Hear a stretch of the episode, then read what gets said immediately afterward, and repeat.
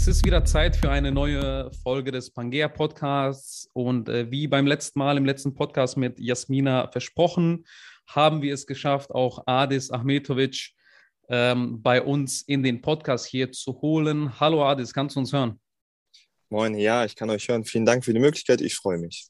Perfekt. Es war äh, kritisch, diesen Termin in deinen Kalender zu platzieren. Wir wissen genau, warum das der Fall ist. Deswegen von unserer Seite zu Beginn erstmal vielen Dank, dass du dir die Zeit genommen hast. Und ähm, genau, äh, für die Zuhörer kurz, äh, wie wollen wir es strukturieren, wie wollen wir es angehen, das Gespräch. Ähm, die meisten werden wissen, warum wir mit Adis reden. Adis ist äh, ähnlich wie Jasmina äh, Bundestagskandidat ähm, in Hannover im Fall von Adis. Und wir wollen ihn besser kennenlernen. Wir wollen verstehen, was seine Hintergründe sind, äh, was seine Motivation war, überhaupt in die Politik äh, zu starten. Dann aber auch zu sagen, okay, wofür steht er politisch? Und im Abschluss dann dieses traditionelle Element in unserem Podcast, der Take to, zur bosnisch-herzegowinischen Community, äh, wie er sie sieht ähm, und was er dazu sagt. Also würde ich vorschlagen, Adis, ohne äh, deinen Terminkalender länger noch äh, auf Strapazen zu halten. Äh, wer ist Adis Ahmetovic für die Leute, die dich noch nicht kennen sollten? Hm. Das klingt gerade so, als, als wäre ich hochkompliziert. Aber ja, die, die, die Findung eines Termins war auch kompliziert, lag daran, dass wir in Niedersachsen nicht nur Bundestagswahl haben, sondern auch Kommunalwahl hatten. Die war vorgestern und deshalb habe ich in meiner Funktion nicht nur als Bundestagskandidat, sondern auch als Parteivorsitzender der SPD Hannover auch ein bisschen Kommunalwahlkampf gehabt und immer mal wieder kommen Termine dazwischen. Deshalb sorry für die Komplikation. Freue mich umso mehr, dass ich heute hier sein kann als Gast, um mit euch zu reden, mit dir zu sprechen und ähm, freue mich, wie gesagt, auf die 30 Minuten intensiven Talk. Zu meiner Person, du hast es gesagt, mein Name ist Adis, mein Nachname Achmetovic, ich bin 28 Jahre alt, bin 93er Baujahr, habe im Juli Geburtstag, bin gebürtiger Hannoveraner, ähm, also richtig waschechter Hannoveraner, bin hier geboren, zur Schule gegangen, Kita, äh, mein Abitur gemacht und habe auch in Hannover studiert. Ähm, Lehramt habe ich studiert, Politik und Deutsch, gymnasiales Lehramt habe ich gemacht und ähm, bin aber beruflich nicht in die Schule gegangen, sondern war zweieinhalb Jahre persönlicher Referent des Ministerpräsidenten von Niedersachsen, Stefan Weil, habe viel gelernt, viel gesehen und bin jetzt aber Teil der Landesverwaltung in der Staatskanzlei und zuständig für Regierungsplanung. Und wenn ich mal nicht arbeite ähm, und, und auch mal nicht Politik mache als SPD-Vorsitzender, jetzt als Bundestagskandidat, bin ich auch gern mal einfach ganz normal ein junger Mensch, der abends gerne ausgeht, essen geht, feiern geht, aber auch Fußball spielt, sehr sportinteressiert und ähm, habe gerne den Bezug zum Land meiner Eltern, zu meiner Herkunft, also mache sehr gerne Urlaub auch in Bosnien. Ähm, und ähm, ja, das glaube ich ganz wichtig zu mir als Person und stehe aber jetzt vor ganz großen Herausforderungen, also für, vor einem ganz neuen Lebenskapitel, wenn es nächste Woche Sonntag klappen sollte, am 26.09. direkt zu gewinnen. Das heißt, die meisten Stimmen im Wahlkreis in Hannover zu bekommen, dann sollte ich, ähm, wenn die Wählerinnen und Wähler es wollen, Bundestagsabgeordneter werden. Also es ist ganz spannend gerade, es passiert sehr viel. Deshalb lasst uns gerne darüber reden. Cool, ja, äh, ich kann mir vorstellen, was da äh, gerade bei dir passiert. Ähm, zum Einstieg vielleicht äh, kurz zu deiner Story. Du sagst, du wurdest in Hannover oder du bist in Hannover geboren. Ähm, wann kamen deine Eltern dann hier nach mhm. Deutschland mhm. und wie war die Situation dann in den ersten Jahren? Vielleicht kannst mhm. du da ein bisschen was schildern. Gerne, gerne. Ich glaube, ich habe so eine typische Biografie wie viele andere ähm, Menschen aus dem äh, Westbalkan. Meine Eltern sind 1992 als Kriegsflüchtlinge nach Hannover gekommen. Also erstmal nach Deutschland Unterhaching und danach ging es nach Hannover mit meinem großen Bruder Edin zusammen. Sie, die lebten damals in Kotovarisch, das ist ähm, ein, ein Gebiet, was heute zur Republika Srpska gehört, und mussten halt fliehen, weil sie zur bosniakischen Entität gehörten, äh, beziehungsweise zur bosniakischen Ethnie gehörten und ähm, haben das Gott sei Dank erfolgreich auch geschafft. Und meine gesamte Familie ist nach Deutschland geflogen, mehr oder weniger, bis auf meinen Großvater, der in, Groß, ähm, in, in Bosnien geblieben ist, ähm, da aber auch dann, wie gesagt, den, den, den als, als Kriegsopfer dann auch unterlag dort in der Zeit. Aber ja, meine Eltern sind 92 Jahre gekommen, ich bin 90, 93 hier geboren. Wir waren lange, lange Zeit geduldet. Damals in den 90er Jahren war das nicht so fortgeschritten und progressiv wie heutzutage, sondern wir waren geduldete, ja, geflohene, die auch Kettenduldungen hatten. Das war ziemlich kompliziert damals. Man hatte fünf Tage Duldung, dann hatte man eine sieben Tage Duldung, dann einen Monat Duldung, dann wieder fünf Tage Duldung. Und das waren alles so Sachen, die mich geprägt haben seit meiner Geburt. Ähm, der ständige Gang zum Ordnungsamt, zum Ausländeramt, um seinen Aufenthalt zu verlängern. Und der große Erfolg war dann der befristete Aufenthalt. Das waren damals ein bis zwei Jahre. Aber der Höhepunkt des Ganzen war in 98, 99, als die Situation auf dem Westbalkan sich nach der europäischen Einschätzung stabilisiert hat, war die Abschiebung. Es gab 98, 99 eine sehr, sehr weite Abschiebungswelle in Deutschland, vor allem auch in Niedersachsen, für ehemalig, ehemals geflohene Flüchtlinge aus dem Westbalkan, aus ehemaligen Jugoslawien. Deshalb mussten wir 98 abgeschoben werden. Wir haben diese Abschiebung aber nicht akzeptiert, sondern dagegen geklagt, war ein langer Klageprozess und haben am Ende das Wunder geschafft, dass ähm, mit Hilfe eines Rechtsanwalts, der den Namen Dr. Matthias Mirsch trägt, ich betone den Namen bewusst so, weil der heutzutage jetzt SPD Bundestagsabgeordneter ist, äh, mein Vorsitzender lange Jahre war und auch ähm, im Bundestag sitze und ich die Möglichkeit habe, eventuell jetzt nach dem 26. September gemeinsam mit ihm im Bundestag zu sitzen. Und irgendwie ist das so eine schöne Schicksalsgeschichte. 98 ist er dafür verantwortlich gewesen, dass wir hier bleiben durften, nach einer gewonnenen Wahl, ähm, Klage gegen das Verwaltungsgericht beziehungsweise gegen die Stadtverwaltung. Und jetzt habe ich, wie gesagt, die Möglichkeit, ähm, in den Bundestag einzuziehen. Also, also es ist schon, kann man sagen, eine komplizierte Kindheit mit Aufenthaltsgeschichten, mit, mit, mit Abschiebegeschichten. Aber im Großen und Ganzen bin ich froh, dass ich hier bleiben durfte, dass ich jetzt auch die deutsche Staatsbürgerschaft trage. Aber diese Geschichte, die ich erzähle, das ist keine Ausnahmegeschichte, sondern viele von den Menschen aus Bosnien, Kroatien und Co. kennen diese Geschichte, diese komplizierten Aufenthaltssachen. Ähm, ja, und das, das habe ich durchlebt und es hat mich sozialisiert und ist auch ein Teil meiner Identität und auch ein Grund, warum ich überhaupt politisch engagiert bin. Ähm, du sagst gerade, das ist ein Grund, warum du dich politisch engagierst. Ähm, ist es der Hauptgrund? Gibt es noch weitere Gründe, und als Folgefrage dann, wie bist du dann in dieses politische Leben gestartet? Wann bist du zum ersten Mal in Kontakt gekommen mhm. mit dem Ortsverband oder dem Stadtverband? Ähm, nimm uns da mit, weil äh, wir stellen die Frage, wir haben die Jasmina auch gestellt, yeah. äh, aus dem Grund, weil äh, immer noch wenige Leute mit einem Background, wie wir beides haben, oder Jasmina oder auch türkischstämmige Leute, ähm, den Schritt in die Politik wagen. Also die Repräsentanz im Bundestag äh, von der Quote der Abgeordneten mit einem äh, Migrationshintergrund ist immer noch nicht repräsentativ, wenn's, äh, wenn wir uns die gesellschaftlichen Zahlen anschauen. Wie bist du da vorgegangen? Bist du einfach hin? Kanntest du jemanden? Nimm uns da mit auf diese ersten Schritte. Ja, sehr gerne.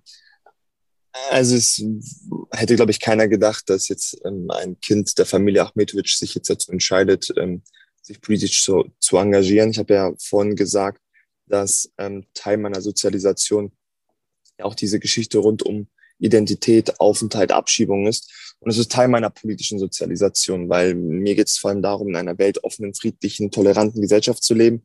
Und ich das Gefühl hatte, dass in den 90er Jahren ähm, wir da Luft nach oben haben. Zweitens bin ich auch ein, ein Bildungsaufsteiger. Das heißt, ich bin meinen sozialen Aufstieg über erfolgreiche Bildungsleistungen gegangen. Ich war der Erste in der Familie, der die allgemeine Hochschulreife ähm, gemacht hat, das heißt das Abitur.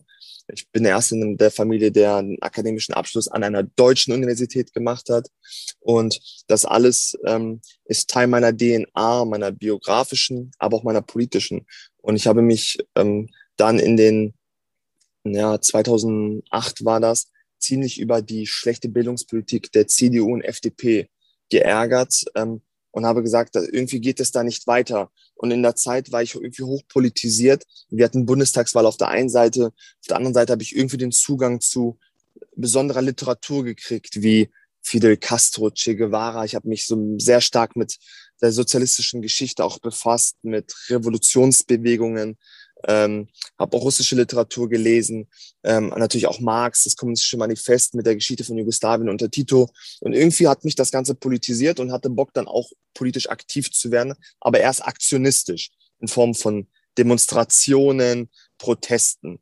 Und dann habe ich gesehen, Demonstrationen und Proteste alleine reichen nicht aus. Das war so der revolutionäre Gedanke damals im Alter von 14, was man so manchmal so hat. Ähm, dann habe ich gesagt, okay, jetzt ist Zeit, auch konkret Politik zu machen. Dann habe ich mir das politische Parteienwesen mal so angeguckt, das deutsche Parteienwesen angesehen und habe gesehen, okay, ich möchte auf jeden Fall nicht konservativ-liberale Politik machen, sondern progressive linke Politik und habe so geschwankt zwischen Linkspartei, Grüne und SPD.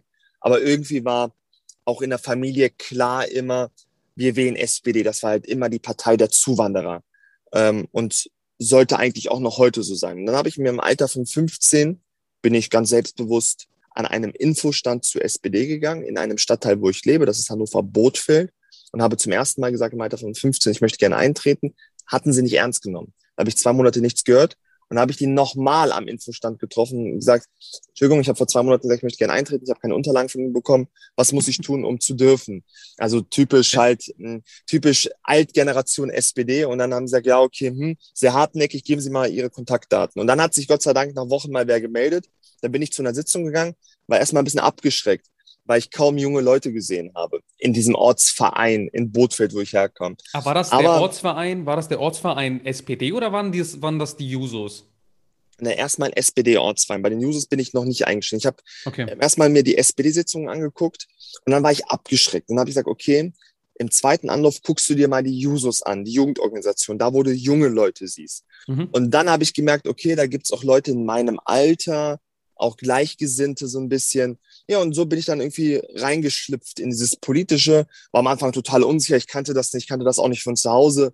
Ich wusste auch nicht, wie Parteien strukturiert sind, weil es ja auch eine besondere Art von Organisation. Aber ich bin dann dran geblieben, habe dann immer weiter engagiert die Sitzungen besucht, habe mich eingebracht in die Diskussion und bin dann irgendwann mal in mein erstes Mann oder meine erste Funktion reingerutscht. Ich war dann stellvertretender Vorsitzender der Users in meinem Stadtteil, was so ganz klein ist, so ein kleines, kleines Lichtlein. Und habe ich mich langsam hochgekämpft, bin dann irgendwie ähm, Vorsitzender der Jusos geworden mit, mit 19, habe das vier, vier Jahre lang durchgemacht. Dann bin ich stellvertretender Parteivorsitzender geworden in der Region Hannover und jetzt bin ich Parteivorsitzender in der SPD Hannover. Das heißt, ich bin über Demonstrationen gegen die äh, CDU-FDP-Bildungspolitik 2008 dann so zur SPD gekommen um für bessere Bildungspolitik äh, mich einzusetzen. Und so hat mich das dann aufgesaugt, das politische Engagement. Und dann rutschte von einer Funktion in die nächste und willst mehr Verantwortung übernehmen, setzt etwas durch. Und seitdem bin ich dran geblieben. Gott sei Dank. Jetzt, jetzt 13 Jahre.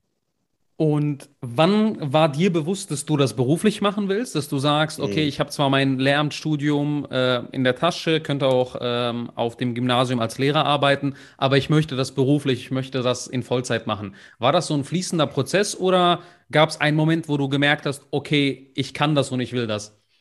Hm. Das ist eine sehr, sehr gute Frage. Als ich mich damals in, entschieden habe, politisch engagiert zu werden, war mir gar nicht bewusst, welche Möglichkeiten es gibt. Ich wusste gar nicht, dass man für einen Bezirksrat kandidieren kann. Also das heißt für einen Ortsrat, Gemeinderat. Mir war nicht bewusst, dass es sowas wie ein Landtagsmandat und Bundestagsmandat gibt. Mir, war klar, es gibt Minister, es gibt Kanzler, Kanzlerin, Ministerpräsidenten, aber wie man das wird, das war mir nicht bekannt. Und es war auch nicht mein Interesse. Ich bin als sehr idealistischer Typ eingestiegen. Das hat man auch früh gemerkt. Das war meine Stärke und Schwäche zugleich, weil ich sehr viel Idealismus hatte und immer noch habe aber habe seit ungefähr eineinhalb Jahren gemerkt, wenn du dein, das Land, in dem du lebst, deine Nachbarschaft und die Politik bestimmen, gestalten willst, wenn du verändern willst, musst du bereit sein, ich sage jetzt bewusst das Wort, auch, auch mit Macht umzugehen. Aber mit Macht kannst du nur umgehen, wenn du auch Macht hast.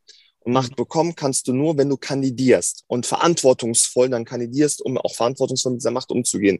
Politische Macht ist ja immer was Verpöntes, aber ohne das geht es nicht. Du brauchst Mehrheiten. Du musst auch in Funktion sein, in Mandat, um wirklich schlagkräftig verändern und das Leben deiner Zielgruppe, für die du dich einsetzt, auch besser zu machen. Und dann hat, hat so vor eineinhalb Jahren, zwei Jahren Klick gemacht. Ich habe gesagt, okay, ich möchte jetzt auch ein Mandat. Und ich habe nicht aber auf das Bundestagsmandat geblickt, sondern ich wollte bei der Kommunalwahl eine Ebene höher. Ich war davor schon im Bezirksrat, bin auch direkt reingewählt worden, habe ein hervorragendes Ergebnis bekommen als 24-Jähriger. Das war wirklich ein ganz, ganz starkes Ergebnis. Ich bin auch direkt reingewählt worden, obwohl am Anfang viele Leute gedacht haben, oh, der ist zu jung, der schafft das nicht. Ich habe das aber gepackt. Mhm. Aber im letzten Jahr war es dann so, dass die Bundestagsabgeordnete Kerstin Tack gesagt hat, also meine Abgeordnete, sie macht nicht weiter. Und ich kandidiere jetzt in ihrem Wahlkreis. Aber von dem Moment, wo sie gesagt hat, sie kandidiert nicht weiter, bis zu meiner Entscheidung, ich will es machen, gab es Wochen des Haderns. Das ist so, wenn man sich entscheidet, für den Deutschen Bundestag zu kandidieren, ist es nicht so eine Entscheidung, man sitzt am Schreibtisch oder im Wohnzimmer und sagt, ich mache das jetzt mal. Einfach mal so das, nebenbei. Ja, nee, das bedeutet sehr, sehr viel für einen. Es bedeutet erstmal persönlich sehr viel, es bedeutet auch sehr viel Risiko, aber auch große Chancen. Und deshalb musste ich mit vielen Leuten sprechen, mit der Familie reden, mit den Freunden reden, aber auch mit politischen Verbündeten, weil Politik ist auch etwas Aufreibendes. Und du musst dich erst in der eigenen Partei durchsetzen, dann auf der Straße durchsetzen und du hast immer die Möglichkeit, nicht gewählt zu werden. Das heißt, zu verlieren. Und Niederlagen im Leben möchte ja keiner haben. Und es ist dann auch noch eine prominente Niederlage, weil dich jeder sieht, jeder kennt. Und, ähm, und es gibt auch Leute, die viel Erwartungen haben. Und wenn Leute an, an dich Erwartungen haben, kannst du sie auch enttäuschen. Also Niederlagen und Enttäuschungen sind immer das Schlimmste im Leben, was es gibt. Aber ich habe mich am Ende dazu entschlossen, es zu tun. Ich habe ähm, ein sehr gutes Gefühl, ich bin sehr selbstbewusst, ähm, ähm, sehr engagiert, sehr motiviert. Ich habe ein tolles Team um mich herum und ich glaube, dass wir einen sehr guten Wahlkampf hinter uns schon gebracht haben und jetzt noch eineinhalb Wochen haben und glaube, das Ding auch gewinnen werden. Ja, man sagt ja so schön, the trend is your friend. Und in dem Sinne äh, schwimmt ihr ja gerade auf so einer Welle. Ähm, mhm. Du sprichst gerade Verantwortung an, ähm, die man dann hat, wenn man äh, das Bundestagsmandat bekommt. Äh, genau da würde ich jetzt diesen Schwenk machen und zu, äh, zu sagen, wofür würdest du denn stehen? Was wären so deine mhm. Kernthemen, wo du sagst, okay, das bekommt ihr, wenn ihr mich am ähm, 26. wählt? Was, was, kann man, mhm. was kann man sich da vorstellen? Ich bin ja Wahlkreiskandidat, also Bundestagskandidat in einem Wahlkreis im Norden von Hannover. Mhm. Das allererste ist, und darüber muss man sich im Klaren sein, man, man vertritt an erster Stelle die Menschen, die einen wählen können. Und das sind die Leute im Norden der Stadt Hannover. Ich habe ihnen zugesichert und damit gehe ich auch in meine Kampagne seit Monaten, dass ich deren starke Stimme im Bundestag sein will. Bedeutet, mit den Möglichkeiten im Deutschen Bundestag, die ich dann bekommen sollte und bekommen werde, wenn ich Abgeordneter ähm, bin dann oder werden sollte, ist Politik in Berlin zu machen, damit es Hannover besser geht und den Menschen in Hannover auch besser geht. Was heißt das konkret? In Hannover reden wir seit Monaten und Jahren über Verkehrswende, ähm, klimaneutralen Verkehr, klimaneutrale Mobilität. Mhm. Aber wir reden häufig über Verbote und nicht über Angebote. Und ich sage ganz klar, als nächsten Schritt, nachdem ich schon für die jungen Menschen die Fahrkarten für Bus, und S-Bahn günstiger gemacht habe. Ich will gerne das 365-Euro-Ticket in Hannover einführen durch Bundesgelder. Auf der einen Seite auf, aufgrund von ökologischen Zwecken, ne, weil wir klimaneutral werden wollen, weil wir den CO2-Ausstoß verringern wollen, aber auch aufgrund von sozialen Ideen.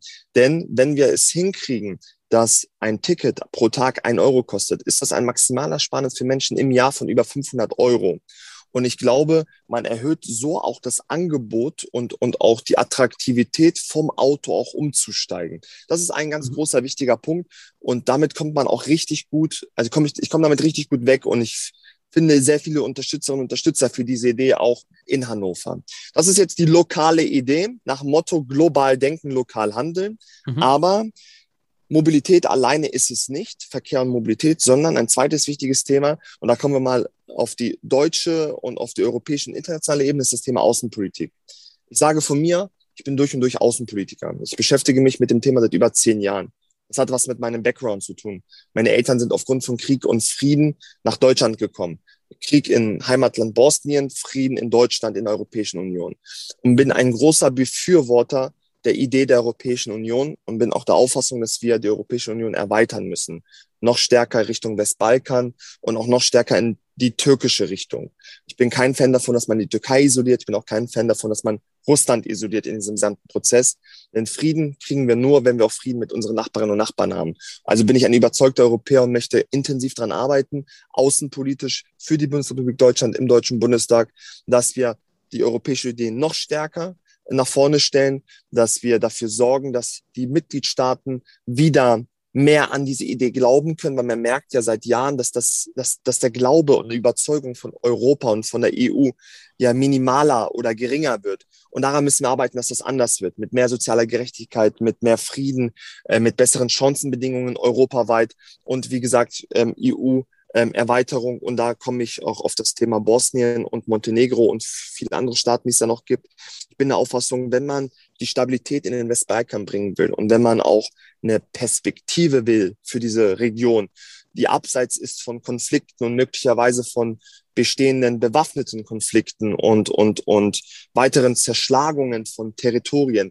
Da muss man dieser Region und den Menschen die Perspektive geben, auch in der Europäischen Union sein zu können. Das so als zwei Schwerpunkte insgesamt inhaltlicher Natur und zu mir als Person. Ich würde sagen, dass ich ein ziemlich bodenständiger Politiker bin, sehr verbindlich und verlässlich und ich arbeite nach der Maxime viel zuhören, nichts versprechen, was man nicht halten kann, nur das einhalten, was man auch versprechen kann. So. Klingt, klingt gut, besonders dieser Gedanke, den ersten Punkt, den du gesagt hast, global denken, lokal handeln, weil letztendlich das die Leute sind, die einen wählen. Ähm, das Thema, was ich vertiefen wollen würde, ist ähm, in dem Zusammenhang EU-Erweiterungsprozess. Ja. Äh, wir haben ja die ähm, Situation, dass die äh, Staaten, der sogenannte West Balkan Six, ähm, zwar eine europäische Perspektive haben, wenn es aber dann ernst werden soll, wie Beitrittsstaat der Beitrittsverhandlungen mit äh, Nordmazedonien und Albanien, ein Staat sogar seinen Namen äh, ändert, ähm, wie in Mazedonien, um diese Beitrittsverhandlungen endlich äh, starten zu können, dann aber trotzdem durch Bulgarien beispielsweise äh, ein Veto eingelegt wird und das nicht passieren kann. Inwiefern ähm, jetzt auch in der Perspektive 16 Jahre Merkel, 16 Jahre Merkelsche Außenpolitik und EU-Politik, was die Erweiterung angeht. Ähm, was muss sich da ändern und was wird sich ändern? Ähm, welche Stimme wirst du sein, um mhm. diesen Staaten wirklich die nicht nur die Perspektive zu geben, sondern einen Schritt weiter zu gehen und zu sagen, okay, die 16 Jahre waren zwar nicht ganz verloren, aber wir haben alle gehofft, dass es viel, viel weiter wäre, mhm. was die Region angeht. Was muss konkret passieren? Mhm. Also ich, ich, stimme dir zu, dass diese 16 Jahre Merkelsche Außenpolitik und Europapolitik nicht verloren sind. Sie waren aber auch keine Siegerjahre.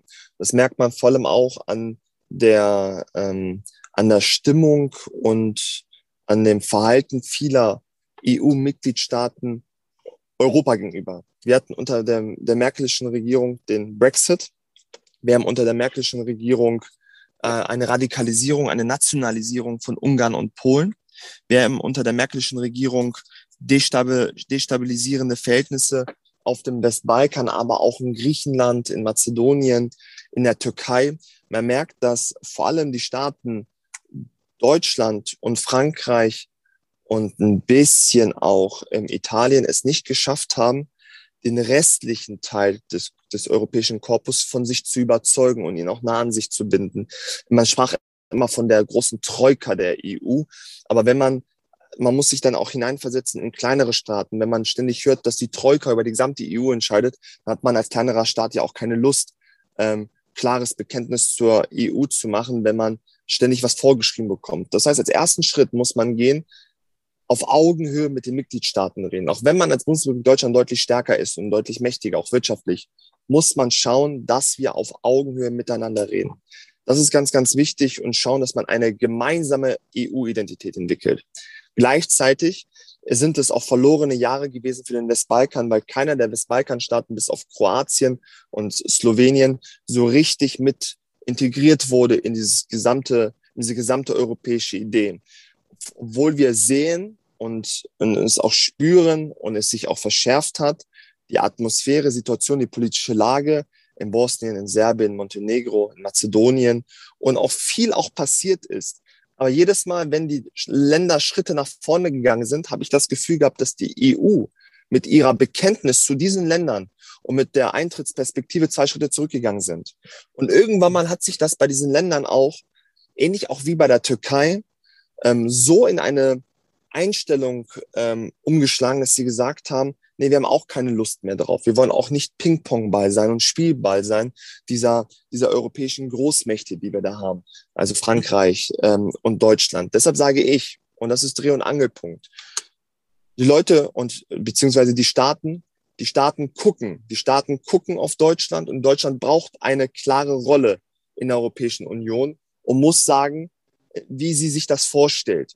Und deshalb werde ich mich dafür stark machen, wenn ich die Möglichkeit bekommen sollte im Auswärtigen Ausschuss, ähm, klare Perspektiven nicht nur für die nächsten Jahre und Jahrzehnte zu formulieren, sondern in Entfahndungsgespräche auch einzusteigen, weil ich ähm, nicht will, dass wir uns in fünf Jahren die Augen reiben und sagen, hätten wir mal eher mit den Westbalkanstaaten gesprochen, jetzt sind die in einem bewaffneten Konflikt oder sind so wirtschaftlich am Boden oder sind so überlastet mit der Flüchtlingsbewegung, die noch weiter auf uns zukommen wird, mhm. dass wir sagen, hätten wir vor fünf Jahren anders gehandelt. Deshalb ist das Jahr 2022 entscheidend. Entscheidend auch deshalb, dann bin ich auch fertig mit dem Punkt, weil wir uns in einer sehr unübersichtlichen Gemengelage weltpolitisch befinden. Amerika auf der einen Seite, China auf der anderen Seite. Wir befinden uns schon in einem Handelskrieg. Wir sind mittendrin. Es ist noch kein bewaffneter Krieg, aber es ist ein Handelskrieg, wo man sich gegenseitig die Steuern erhöht und Zölle erhöht und sich gegenseitig sabotiert. Und die Frage ist, was macht Europa? Was macht die EU? Wollen wir ein geschlossener Block sein, der neutral den beiden Staaten gegenübersteht? Oder wollen wir sagen, jeder macht, wie er möchte, ähnlich wie im Darwinismus.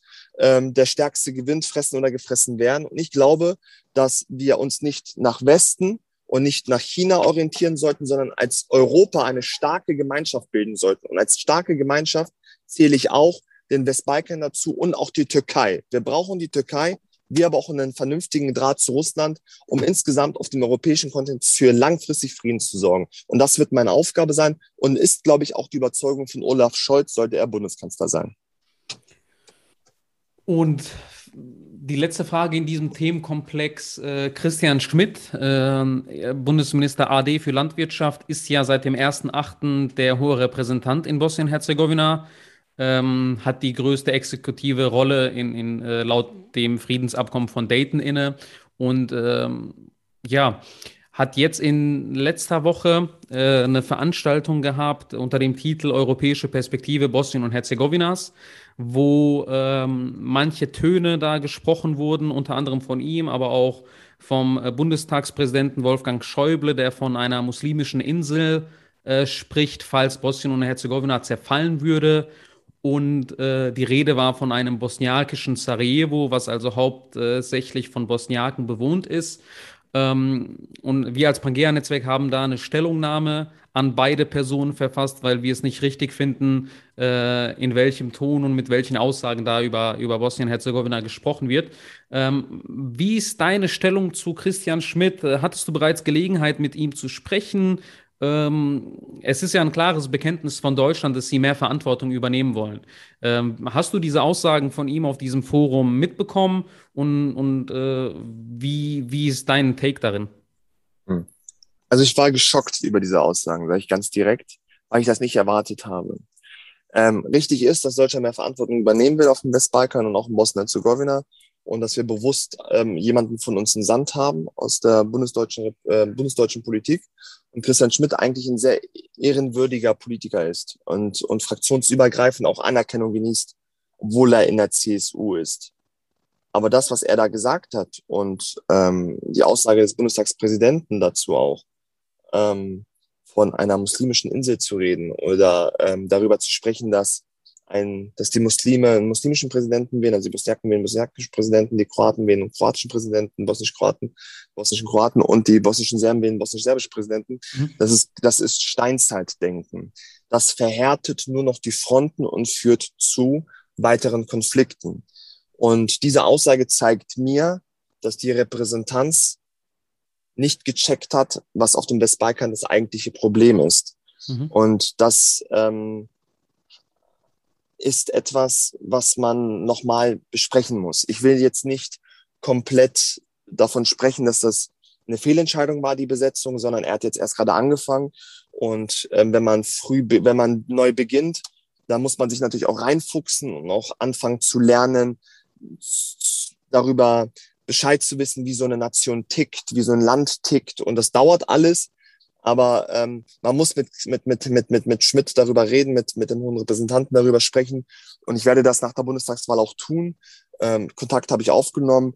Ähm, und ähm, ich halte immer noch es für richtig, dass Deutschland einen Gesandten geschickt hat. Ähm, und ich würde uns empfehlen, aber ähm, diese Aussage zur Kenntnis zu nehmen, sie wirklich kritisch ähm, zu kommentieren, fachlich, konstruktiv kritisch ähm, natürlich der gesamten Sache immer noch ähm, eine Chance geben, weil ich weiß ja, wie unsere Leute, sage ich mal, oder wie unsere oder wie die Landsmänner und Landsfrauen von uns ticken, die sind dann gleich enttäuscht und die mhm. Welt bricht zusammen. Ich verstehe das, aber wir müssen ähm, trotzdem im Dialog bleiben und dem Ganzen eine Chance geben und versuchen, es vielleicht anders zu erklären und auch für einen anderen Blickwinkel werben. Und für diesen anderen Blickwinkel werben, das will ich dann tun. Hoffentlich dann auch als Bundestagsabgeordneter, als Außenpolitiker. Und ich habe auch gesagt, wenn ich an meinen ersten Auslandsbesuch mache, wird mein erster Auslandsbesuch in Bosnien-Herzegowina sein, dann hoffentlich auch mit ihm oder bei ihm zusammen, um dann auch die ersten Pfeile da auch äh, setzen zu können und auch die ersten Gespräche zu führen. Ähm, ich glaube, wir brauchen 180-Grad-Wende in der Bosnien- und Westbalkan-Politik. Ähm, bin mir sicher, dass wir das hinkriegen, aber es wird Arbeit sein. ähm, wie immer halt, alles, was mit Bosnien zu tun hat, egal ob es die EM-Qualifikation ist, die WM-Qualifikation ist, es ist immer die letzte Minute, wo es klappt ja. oder wo es nicht klappt. Ja, ja. Und ähnlich wird es auch hier sein, glaube ich. Ich glaube, du weißt, was ich meine. Und ähm, es geht nie etwas leicht bei uns. Es muss immer kompliziert sein und da machen wir halt eben den komplizierten Weg, aber dann am Ende hoffentlich erfolgreich. Ja, auf jeden Fall. Äh, vielleicht persönlich äh, meine Meinung zu diesem Thema. Ich finde, gerade in solchen Situationen zeigt sich die Bedeutung einer Vertretung der, der bosnisch-herzegowinischen Diaspora in Deutschland, äh, dass wir darauf reagiert haben als Netzwerk, ähm, konstruktiv geblieben sind und einfach darum gebeten haben, Leute, habt die gleichen Standards äh, in Bosnien und Herzegowina, wie ihr sie in der Europäischen Union habt.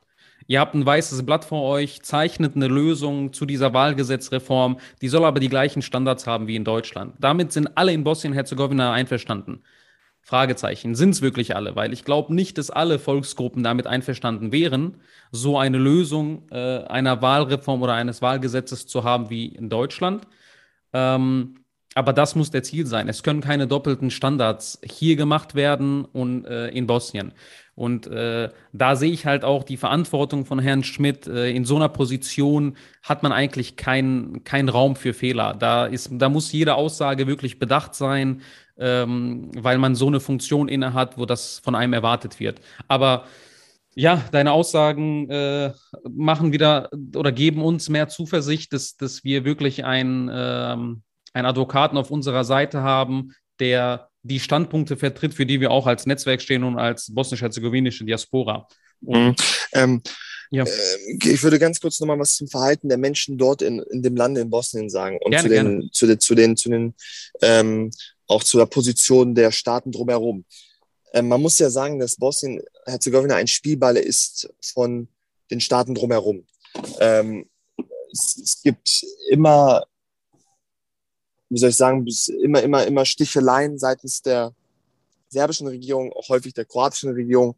Und man befeuert ja eine Anti-Stimmung innerhalb Bosniens durch die Staaten drumherum. Und die mhm. Europäische Union, wir auch Bosnien, äh, Deutschland, also Deutschland muss dringend auch nicht nur mit den Bosnierinnen und Bosniern über die Verhältnisse dort reden und auch über die Perspektive, sondern man muss ganz klar mit Serbien, aber auch mit Kroatien über Bosnien und Herzegowina reden. Es bringt am Ende nichts, nur ähm, eine, eine Einigung in Bosnien und Herzegowina selbst herbeizurufen oder herbeizuerzwingen oder zu überzeugen, wie auch immer. Es gibt unterschiedliche Möglichkeiten. Zu erzwingen meine ich deshalb, ähm, weil ähm, die EU natürlich auch Vorgaben geben kann. Und ähm, man muss mutig sein und überlegen, dass man auch vielleicht in manchen Dingen auch selbst entscheidet und nicht einer untätigen Regierung seit über 20 Jahren passiert da ja nichts. Und wenn man hofft, hm. dass die das aus eigener Kraft selbst schaffen, dann kann man lange hoffen und lange dafür beten. Das wird lange, lange, lange, lange Jahre dauern. Deshalb muss man auch selbst mal das Zepter in die Hand nehmen und man muss selbstbewusste Außenpolitik führen. Da muss man auch, glaube ich, einige Vorgaben auch den, in dem Land ähm, erteilen und selbst das Zepter in die Hand nehmen. Aber es reicht nicht. Man muss, man muss die Verhältnisse klären mit Kroatien, man muss die Verhältnisse mit Serbien klären. Selbstbewusst mit den beiden Staaten klären. Denn Serbien will ja auch in die Europäische Union, will davon profitieren, was auch richtig ist und auch gut ist, damit mhm. Serbien sich nicht Richtung Russland orientiert und wir Serbien langfristig an Russland verlieren. Ähm, und wir dann einen Stellvertreterkonflikt dann über Serbien führen mit Russland als westeuropäische Länder. Und wir müssen mit Kroatien auch intensiv reden, die ja schon in der Europäischen Union sind viel profitiert haben, aber auch teilweise nicht das erfüllt haben oder nicht das erfüllt bekommen haben, was sie sich vorgestellt haben.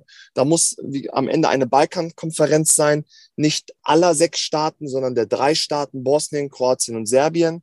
Und da muss Deutschland und Ursula von der Leyen und Olaf Scholz oder ein sozialdemokratischer Außenminister ähm, ähm, einladen zu, die Leute an den Tisch bringen und am Ende muss das Verbindliches bei herumkommen. Ähm, und man muss auch bereit sein, dann der Region eine wirtschaftliche Perspektive zu bieten. Ich will nicht von einem Marshallplan für den Westbalkan reden, mhm. aber man muss trotzdem über einen über einen Wohlstandsprogramm sprechen, über ein Perspektivprogramm, was Wirtschaft angeht, was Bildung angeht, ähm, was auch Gesundheitsversorgung angeht, Infrastrukturmaßnahmen, dann bin ich mir sicher, dass das möglich ist.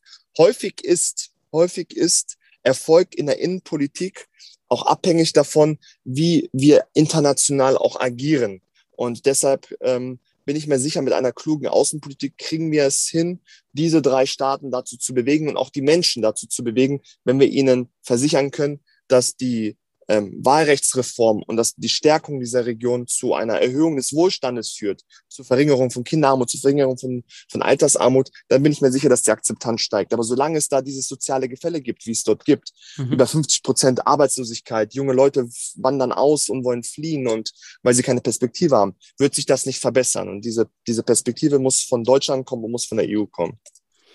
Ja, abschließend vielleicht zu mir. Ich glaube, wir könnten darüber stundenlang reden und ich freue mich auch, wenn wir ähm, dann in Berlin natürlich, hoffen wir alle, äh, gemeinsam reden, äh, eine Veranstaltung zu diesem Thema machen und dann wirklich auch das Ganze im Detail besprechen können. Aber ich will nur diesen Punkt unterstreichen, den du sagst, weil ich den genauso sehe.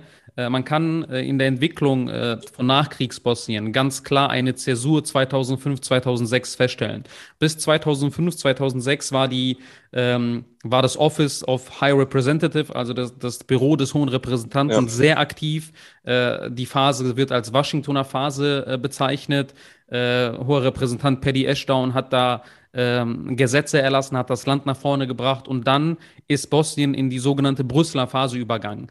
Ähm, wo mehr Verantwortung gefordert wurde von äh, lokalen Politikern und Politikerinnen, wo gesagt wurde, ihr habt die Verantwortung, ihr habt das Zepter in der Hand. Und ich bin komplett deiner Meinung, dass das für einen Staat wie Bosnien-Herzegowina, der in einem Konstrukt lebt, was eigentlich auch das Ergebnis einer Friedenskonferenz ist und nur den Frieden herstellen sollte und nicht einen funktionsfähigen Staat, dass das zu viel verlangt ist und dass wir weiterhin eine aktive Rolle der, der, der Partner in Europa und über dem Atlantik brauchen. Mhm. Aber genau, lass uns gerne diesen Punkt dann äh, vertiefen, wenn du ab dem Machen 27. In, in Berlin bist. Ähm, da, da freue ich mich sehr drauf. Zum Abschluss, mit Blick auf die Uhr, ähm, lass uns noch ganz kurz in zwei, drei Punkten über unsere Community in, in Deutschland sprechen. Wie nimmst du die äh, bosnische Community wahr? Ähm, wir hatten ja schon vor Jahren Kontakt, als du auch zum Kommunalwahlkampf ähm, gestartet bist damals, zusammen im Artikel mit Maja Lasic beispielsweise. Äh, mit dem Titel Migranten auf in die Politik. Ähm, wie siehst du diese Community? Wie schätzt du diese ein? Unruhig. Okay. Ähm, unruhig und leise zugleich. Ähm, wir sind nicht gut organisiert in Norddeutschland, ähm, fällt mir auf.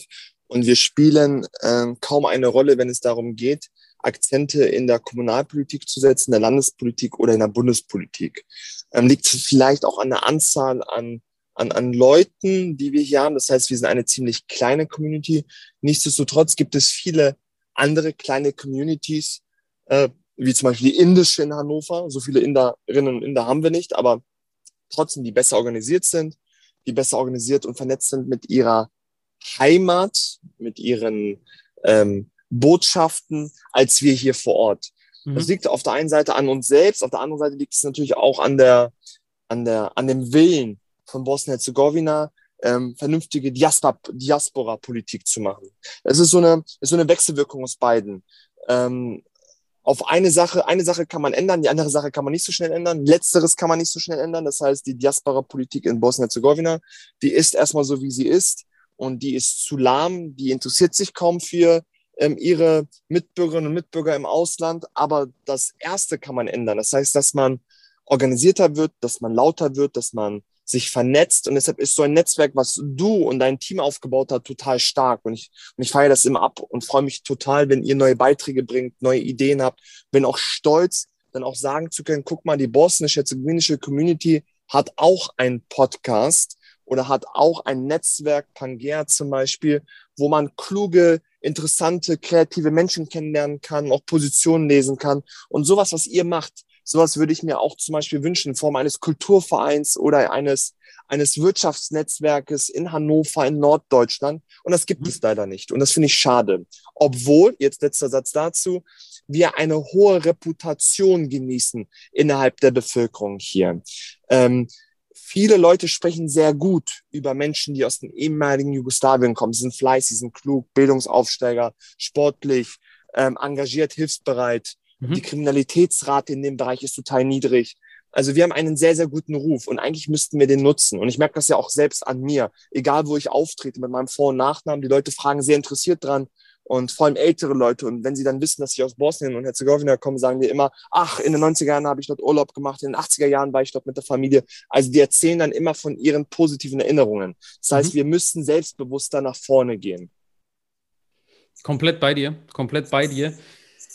Ähm, wenn es um diese Organisation angeht, äh, ja, das liegt Es ist ein bisschen wie bosnische Politik. Also ja. unsere Organisation in Deutschland sieht so aus wie die bosnische Politik. Chaotisch, bananenhaft und unselbstbewusst. Das ist das große Problem. Und was ich mir, sorry, dass, dass ich jetzt gerade ein bisschen ausbreche, oder was ich auch total nervig finde, ist, ja. dass wir es uns gegenseitig auch häufig nicht gönnen. Mhm. Ähm, es ist auch so ein, ähm, nicht nur ein bosnischer Reflex, sondern Westbalkan-Reflex. Anstatt sich zu freuen in der Bundesrepublik Deutschland, dass wir Leute haben, die Handballtrainer sind, Sporttrainer, Co-Trainer, Wasserballtrainer oder, oder, oder in der Politik sind, neigen wir gern dazu, in unserer Community unsere eigenen Leute nicht zu unterstützen oder sogar schlecht zu reden. Das, da, da, dazu verfallen wir auch. Und da, damit müssen wir aufhören, weil wir müssen lernen, zusammenzuhalten, zusammen gewinnen, zusammen verlieren und zusammen nach vorne zu gehen. Und mhm. das fehlt ein bisschen. Ja, absolut. Ähm, das ist dieses typische Station. Koyon, ja. diese ja. Mentalität äh, verstehen ja. jetzt die äh, bosnischen Zuhörer. Ähm, schön, schön formuliert. Genau komm, so ist das. Komplett bei dir, was diese äh, Organisationsfähigkeit ähm, ja. angeht, weil die Leute, glaube ich, nicht daran gewohnt sind, äh, aus ihrem Background, auch kulturell, identitätsmäßig, äh, nicht daran gewöhnt sind, selbst Initiative zu ergreifen. Wir sind, ja. glaube ich, sehr, sehr stark äh, im Fluss zu schwimmen, unbemerkt irgendwie erfolgreich zu sein, individuell Top-Leute ähm, auf Vorstandsebene, Teamleiterebene in den größten DAX-Konzernen, politisch, sportlich, überall.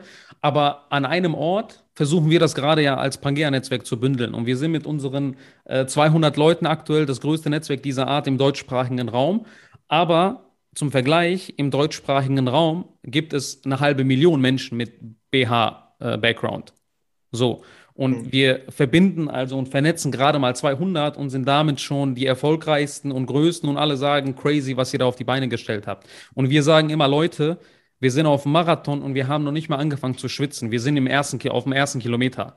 Ja, ja. Das, was wir vorhaben, äh, professionalisieren, ähm, Veranstaltungen, überall vor Ort in den größeren Regionen äh, präsent zu sein, das ist eine Reise, das ist ein Prozess und ähm, da, da versuchen wir gerade hinzukommen. 22 ist auch für uns ein äh, wichtiges Jahr. Wir versuchen uns zu professionalisieren, hauptamtliche äh, Mitarbeiter zu bekommen, die wirklich für Geld für diese Sache arbeiten, weil bisher äh, bis auf geringe Ausnahmen alles ehrenamtlich läuft. Die ganze Truppe, die das auf die Beine gestellt hat, äh, seit sieben Jahren das komplett ehrenamtlich macht und wir auf irgendeiner Grenze sind, wo wir sagen können, wir können das so weiter durchziehen die nächsten 10, 15 Jahre aber es wird halt dann immer auf die 200, 300 Leute äh, beschränkt sein. Wenn wir den Schritt machen wollen und sagen wollen, wir wollen 500.000, 5.000 Menschen vernetzen, dann müssen wir unsere Strukturen professionalisieren, da müssen wir mehr Aufklärungsarbeit machen, da müssen wir vor Ort sein, wirklich physisch da sein und nicht nur virtuell. Aber ja, ich sehe die Punkte, die du gemeint hast, äh, ähnlich. Ähm, in einer anderen Community äh, wäre das Netzwerk schon, das sage ich immer, auf einem ganz anderen Level. Ähm, unsere Leute sind da skeptisch. Die sagen dann, ah, das, das sind Leute, ist eine Elite, das sind alles Akademiker, sind alle erfolgreiche ja, Leute. Genau. Ich habe ein bisschen Angst davor, Respekt. Und das müssen wir den Leuten nehmen. Und äh, yes. ich, ho ich hoffe, so ein Gespräch mit dir als äh, hoffentlich dein nächster Abgeordneter im Bundestag zeigt, dass man ganz locker mit dir reden kann, obwohl du dann im Bundestag sitzt. Hoffentlich, das soll auch so bleiben. Ich, ich habe ja auch Familie zu Hause und, und ich habe auch Leute, die mich ähm, die mich auch erden und ähm, dementsprechend ähm, zeichnet mich aus, egal wo ich bin und wo ich sein sollte. Man ist nur als Mensch erfolgreich und man ist nur als Politiker erfolgreich, wenn man nicht vergisst, mit, mit, mit, mit, mit den einfachen Leuten zu reden, die nicht in der Politik sind oder in irgendeiner höheren elitären Sphäre oder so. Ich bin so oder so nicht so Fan von sowas. Mhm. Deshalb, ähm, jeder kann jederzeit mich anrufen, mich kontaktieren, mit mir schreiben, was auch immer. Ich habe auch ganz vielen unterschiedlichen Menschen hier, auch in Hannover, auch Menschen mit Zuwanderungsgeschichte. Ähm, neulich habe ich auch total interessant, muss ich mal erzählen, ähm, einer einem, einem jungen Mädchen 14 Jahre mit Kopftuch ein Praktikum angeboten. Das haben Leute drumherum gemerkt und haben gesagt, ah, bist du sicher, dass du sowas im Büro haben willst? Ich so, wie, was, was soll denn das Problem sein? Mhm. Ähm, und da war ich total überrascht, auch über diese Reaktion, weil ich einem Kopftuchmädchen ein Praktikum angeboten habe. Ähm, was, warum sage ich das nicht? Weil ich hier als der besser, bessere Mensch dastehen will. Aber ich merke auf jeden Fall, dass es unterschiedliche Arten von Menschen, unterschiedliche Arten von Politiker gibt. Und ich verstehe auch, dass es Menschen gibt, die sagen, oh, diese Art von Politik, das, das schreckt mich ab oder ach, die interessieren sich so oder so nicht für mich. Und ich bin da eigentlich total offen für alle. Ich würde mich voll freuen, wenn viele Leute aus dem Westbalkan, aus Bosnien-Herzegowina, wenn sie sehen, dass ich im Bundestag bin, auf mich zukommen und sagen, hey Adisse, ich will, ich will von dir lernen oder ich will, ich will, dass du mir die Dinge zeigst in, in Hannover, in, in Berlin und, und ich, ich will gefragt werden. Ich, ich merke häufig, dass von unserer Community selten solche Fragen kommen. Deshalb freue ich mich immer sehr, mit dir, mit euch im Gespräch zu sein, weil ihr proaktiv seid. Und das gefällt mir. In der Regel bin ich immer proaktiv dann derjenige, der versucht, auf unsere Community zuzugehen und immer wieder und immer wieder und immer wieder. Und es ist total schwierig. Und deshalb brauchen wir mehr Leute wie ihr, ähm, die sich vernetzen, die sich organisieren, die eine Struktur aufbauen. Und ich, wie gesagt, würde mich sehr freuen, wenn das, was ihr macht, noch größer, noch stärker werdet. Und wenn ich einen Beitrag zu leisten kann, aus Hannover oder aus Berlin, dann jederzeit. Also sehr gerne sogar. Wir sagen da immer, äh, wir sind an der Grenze, äh, was dieses Hinterhergehen angeht. Wir sagen immer Akzeptanz durch Penetranz. Und ja, äh, ja, ja. ja, ja kenne ich gut. Kenn wir ich stehen gut. da, äh, auch manchen Leuten von uns äh, müssen wir mehrmals hinterhergehen, aber wir finden es halt echt wichtig, dass die Leute äh, jemanden hören, von dem wir halten, dass die Leute es hören sollten, was er da erzählt. Ähm, das ehrt ne euch sehr. Das ehrt euch sehr, muss ich sagen. Muss ich wirklich sagen, weil ihr müsst das auch nicht machen. Warum solltet ihr das besser machen, was unsere und die ältere Generation irgendwie verfehlt hat. Das ehrt euch mega, das ehrt dich mega und wie gesagt, wenn ich einen Beitrag dazu leisten kann, einen kleineren oder größeren, dann lass es mich wissen. Danke dir, Aris. Danke für die Worte. Ähm, bedeutet uns viel. Ähm, äh, Abschlussfrage. Jasmina hat gesagt, dass sie nach der Bundestagswahl für uns weiter Jasmina bleibt, weil ich meinte, dann sprechen wir die mit Frau Bundestagsabgeordnete an. Ähm, gilt das auch für dich oder müssen wir dich dann mit diesem Kürzel MDB ansprechen? Bitte in Zukunft ausschließlich nur so. Nein, Mensch, nein, Mensch, nein, nein, nein, nein. Ich kenne das so oder so nicht anders. In der SPD duzt man sich und ähm, ich finde das so oder so ungewohnt, dass ich mich selbst dran gewöhne und dass ich selbst lernen muss, immer häufiger das Sie und der Titel und so weiter. Aber nein, bitte, Addis. Addis, Addis reicht aus. Wir machen vielleicht Addis MDB. Auch nicht schlecht. Habe ich, hab ich, hab ich bisher auch noch nie gesehen in, in Schriftform. Ich wäre auf jeden Fall dafür. Finde ich gut. Lass mal ausprobieren. top. Nein, passt.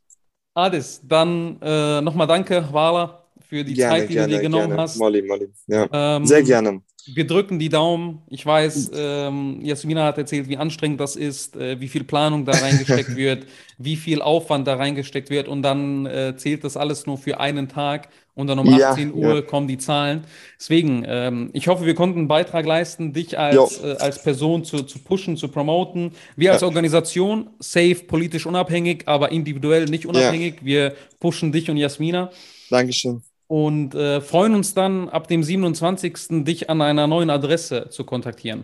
Die musst du uns dann doch. nur schicken, ne? dann, dann ja. haben wir die. Ich hoffe, ich vergesse euch bis dahin nicht. Nein, Spaß. Kriegen wir hin. Ah, das Dankeschön. macht keinen Spaß. Danke, danke, danke.